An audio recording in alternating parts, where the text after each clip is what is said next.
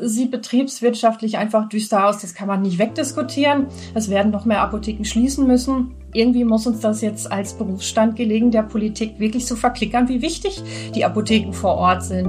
PZ nachgefragt. Der Podcast für das Apothekenteam. Hallo und herzlich willkommen zu PZ Nachgefragt, dem Podcast der Pharmazeutischen Zeitung.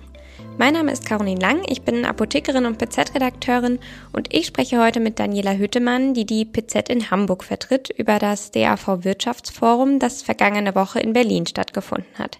Hi Daniela. Ja, hallo. Daniela, du warst letzte Woche für die PZ in Berlin vor Ort und hast das DAV Wirtschaftsforum nicht nur begleitet, sondern auch mitmoderiert. Im Nachgang hast du von alarmierenden Zahlen berichtet, was die wirtschaftliche Lage von Apotheken betrifft. Stell uns diese Zahlen doch gerne einmal genauer vor. Ja, die prägnanteste Zahl ist wohl, dass die Apothekenzahl unter 18.000 Betriebe gesunken ist.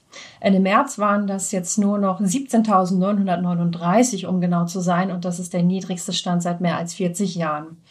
Das Thema hat es dann sogar bis in die Tagesthemen geschafft, was an sich ja schon mal gut ist. Aber leider haben die Tagesthemen dann nur aufgeführt, dass die Umsätze noch gestiegen sind. Dabei ist die Realität halt viel komplizierter. Vereinfacht gesagt, die Einnahmen der Apotheken stagnieren seit Jahren, während die Kosten ständig steigen. Also Beispiel Inflation, Personalkosten durch mehr Bedarf wegen Lieferengpässen, überhaupt alles noch gewuppt zu bekommen. Und das sind ja jetzt noch nur Durchschnittswerte. Also die durchschnittliche Apotheke erwirtschaftet zwar einen Umsatz von 3,225 Millionen Euro, aber 62 Prozent der Apotheken liegen darunter.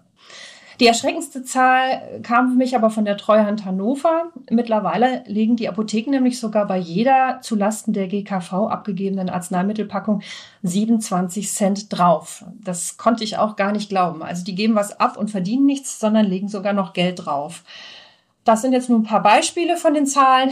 Mehr dazu findet man im Apothekenwirtschaftsbericht und natürlich auch in unserer Berichterstattung. Was bedeutet das denn jetzt für die Zukunft der Apotheken und für die Versorgungslage? Ja, nichts Gutes.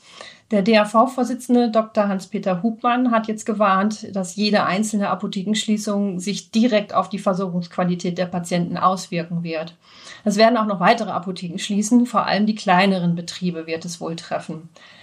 Die Geschäftsführerin Ökonomie bei der Abda, Claudia Korf, nannte die Situation hochkritisch. Allein dieses Jahr müsse jede Apotheke mit Personalmehrkosten von 10.000 Euro rechnen, wegen der Tarifanstiege, die aber für die Mitarbeitenden auch wirklich berechtigt sind. Jetzt muss die Politik aber halt dafür sorgen, dass die Apothekeninhabenden eben ihren Mitarbeitern auch einen fairen Lohn zahlen können. Ja, und diese 27 Cent, von denen ich vorhin sprach, die die Apotheken drauflegen bei jeder abgegebenen Packung, die werden sich laut Treuhand wohl auch noch deutlich hochsummieren auf 1 Euro pro Packung. Welche Forderungen stellt die Apothekerschaft denn jetzt an die Politik, um das Apothekennetz, so wie es aktuell besteht, zu sichern?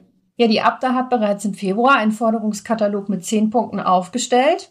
Und der soll jetzt quasi von ganz oben, also auf Abda, Kammer, Verbandsebene, aber auch von ganz unten, also von jeder Apotheke selbst kommuniziert werden. Das heißt, jeder ist aufgerufen, jetzt mit seinem Lokal- und Kommunalpolitikern, aber auch mit seinen Bundestagsabgeordneten zu sprechen und diese Forderungen vorzustellen, warum sie begründet sind und eben halt auch diese echt komplizierte Preispolitik zu erklären. Wir verlinken hier im Begleittext auch nochmal auf diesen Forderungskatalog. Darin fordert die Apothekerschaft unter anderem eine deutliche Erhöhung des Packungshonorars, also dieses sogenannten Fixums von derzeit 8,35 Euro auf 12 Euro. Erstmals wird auch eine Betriebsstättenpauschale gefordert. Das soll eine, eine Grundsicherung der Apotheken bieten. Natürlich wollen die Apotheken auch mehr Handlungsfreiheiten, um zum Beispiel Rezepte vernünftig beliefern zu können, dabei keine Retaxgefahr, einen Ausgleich für das Management der Lieferengpässe. Und zwar nicht die vom Ministerium vorgeschlagenen 50 Cent, sondern einen Ausgleich für die realen Kosten, die entstehen. Und die beziffert die ab da auf 21 Euro pro gehandeltem Lieferengpass. Kurz gesagt, die Apotheken fordern mehr Sicherheit, weniger Bürokratie, um sich wirklich auf eine gute Arzneimittelversorgung der Menschen konzentrieren zu können. Nun waren ja auch einige Politikerinnen und Politiker in Berlin vor Ort. Wie haben diese denn auf diesen kritischen Lagebericht einerseits und die Forderungen der Apothekerschaft andererseits reagiert? Naja, also leider muss man sagen, dass die Politikerinnen und Politiker zur eigentlichen Präsentation des Lageberichts und des Apothekenwirtschaftsberichts gar nicht anwesend waren. Die haben diese Zahlen also gar nicht nochmal alle so en Detail gehört. Die kamen dann zur politischen Diskussionsrunde, um ihre eigenen Positionen darzustellen. Ich hatte nicht den Eindruck, dass sie wirklich den ganzen Ernst der Lage verstanden haben oder auch wirkliches Verständnis dafür haben.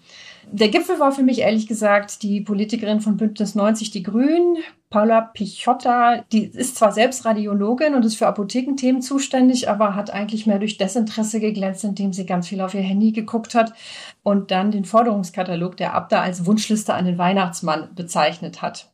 Also da sind noch sehr, sehr, sehr dicke Bretter zu bohren. Gibt es denn noch etwas Positives vom DAV Wirtschaftsforum zu berichten? Naja, also es scheint schon so, dass die ganzen Krisen die Apotheken mehr zusammengeschweißt haben. Also es ist schon ein besseres Miteinander als früher war. Auch das Wirtschaftsforum hat das erste Mal seit 2019, Corona-bedingt jetzt erst wieder stattgefunden. Und man merkte einfach auch in den Pausen, wie da der Austausch gewünscht wurde, auch an welchen Stellen der Applaus kam. Es gab auch so ein paar motivierende Statements. Zum Beispiel hatten wir eine Diskussionsrunde über die pharmazeutischen Dienstleistungen und da sagte eine Teilnehmerin, genau dafür haben wir doch Pharmazie studiert.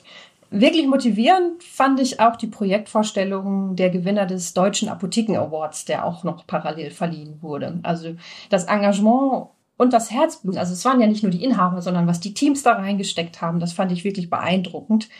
Und ein Statement ist mir besonders hängen geblieben von einem Apotheker aus Köln, dem Dirk von Ger, der sagt, er würde trotz allem auch unter den aktuellen Bedingungen wieder Pharmazie studieren und sich sogar selbstständig machen, weil ihm Apotheke einfach immer noch so viel Spaß macht. Welches Fazit ziehst du denn jetzt nach dem DAV Wirtschaftsforum? Ja, also es sieht betriebswirtschaftlich einfach düster aus. Das kann man nicht wegdiskutieren. Es werden noch mehr Apotheken schließen müssen. Irgendwie muss uns das jetzt als Berufsstand gelegen, der Politik wirklich so verklickern, wie wichtig die Apotheken vor Ort sind und die wohnortnahe Versorgung und dass das so viel mehr ist als einfach nur die Arzneimittelabgabe und dass den Staat und die Krankenversicherung auch wirklich was kosten darf und kosten soll. Umgekehrt helfen die Apotheken ja auch eben durch Medikationsmanagement auch Kosten einzusparen und sind für viele Fragen die niedrige Anlaufstelle, können Arzttermine ersparen. Und das muss jetzt einfach nochmal auf allen Ebenen deutlich kommuniziert werden, auch nicht zulasten der Patienten, sondern mit den Patienten im Rücken. Also gerade jetzt die ganzen Eltern kranker Kinder sind ja jetzt auch auf die Barrikaden gegangen durch die Antibiotika- und Fiebersaftlieferengpässe. Und das sollten wir irgendwie versuchen zu nutzen mit dem Rückenwind der Patienten, um jetzt auch noch, ja, wie die ABTA-Präsidentin das genannt hat, lauter und sichtbarer zu werden. Da sind ja noch Eskalationsstufen geplant, die ich aber auch nicht genauso kenne. Aber wie ich jetzt gerade erst auch erfahren habe, wird zum Beispiel nächste Woche in Schleswig-Holstein einen Vormittag lang gestreikt. Ja, vielen Dank, Daniela, dass du heute da warst und Ihnen vielen Dank fürs Zuhören.